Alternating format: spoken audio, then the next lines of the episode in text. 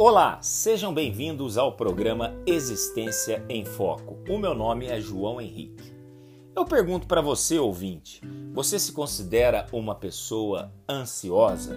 E quando eu faço esse questionamento, eu não estou me referindo àquela ansiedade positiva que as pessoas precisam ter no transcorrer da sua existência. Estou me referindo à ansiedade negativa, aquela que acarreta uma apreensão na vida da pessoa, que pode ocasionar insônia, irritabilidade, aquele tipo de ansiedade patológica. Estou falando isso porque eu tenho ansiedade patológica.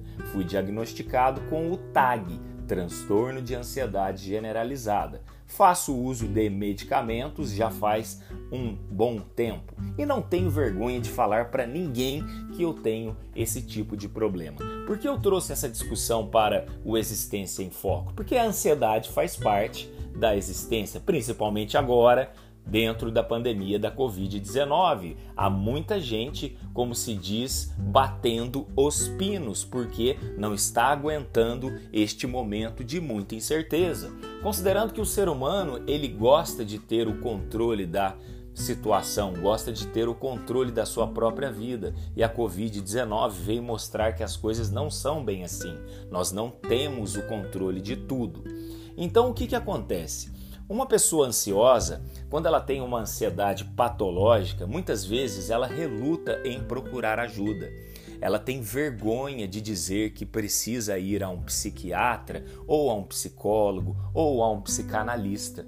Mas o engraçado é que quando uma pessoa tem problema de pressão alta, quando uma pessoa sofre de diabetes ou tem algum problema no estômago, ela não tem vergonha de dizer aos outros que ela está indo ao médico. Isso se chama de psicofobia e é um entrave um, um, e é um problema para a cura das pessoas. A pessoa precisa se reconhecer a pessoa precisa olhar no espelho e dizer: Olha, eu tenho problema de ansiedade e colocar essa ansiedade para fora. Foi o que aconteceu comigo.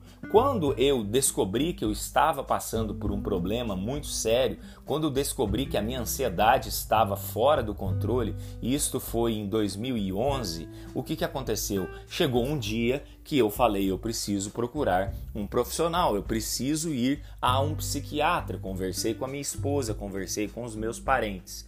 E só de falar que eu precisava de ajuda já foi um alívio para a minha ansiedade, porque muitas pessoas precisam colocar para fora as suas angústias, colocar para fora as suas tristezas. Muitas pessoas se matam porque guardam com elas aquela depressão, elas escondem a depressão dentro da sua vida. Você não precisa ir à rádio falar para todo mundo que você sofre de um problema, mas para aquelas pessoas que você tem uma confiança, é interessante você dizer: "Olha, eu estou muito ansioso, eu acho que eu preciso de um profissional da área médica. Neste momento da Covid-19, onde nós perdemos o controle das coisas, onde o mundo está incerto, é importante que você, se estiver sentindo uma ansiedade exacerbada que sai do controle, que você converse com as pessoas, que você deposita uma confiança e fale: olha,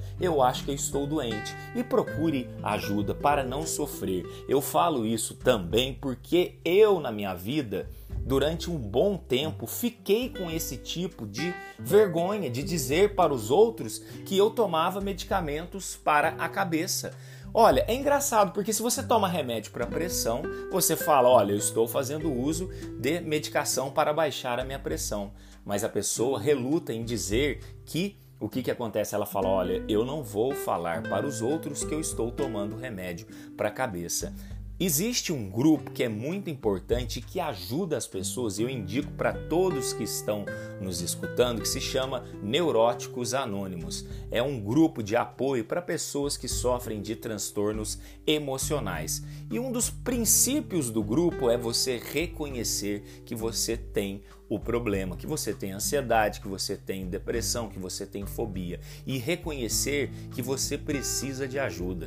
Porque se você não aceitar o seu problema e se você relutar em procurar ajuda, a situação pode se agravar cada vez mais e de repente aquela ansiedade pode se transformar na depressão. O que aconteceu comigo? Eu tive ansiedade generalizada durante um período, não fiz o tratamento adequado e essa ansiedade acabou se transformando em uma depressão muito profunda. Isso foi no ano de 2017. Então, neste encontro de hoje, no nosso Existência em Foco, eu peço para você que está nos escutando que, se estiver achando que a sua ansiedade está descontrolada, se você estiver, por exemplo, perdendo as suas noites de sono, não hesite em procurar ajuda. Não hesite em reconhecer que você é uma pessoa que precisa, não é? É uma pessoa que precisa de uma ajuda profissional. Não é vergonha para ninguém ter ansiedade,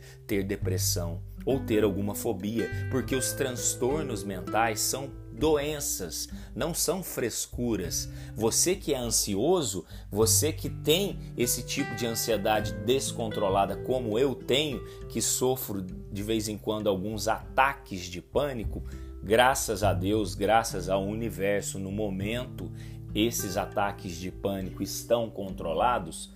Quem passa por isso sabe como é muito difícil. Então não deixe o seu problema se agravar.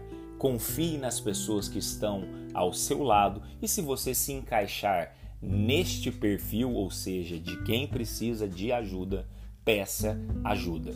Então, este foi o nosso papo do dia e até um próximo encontro.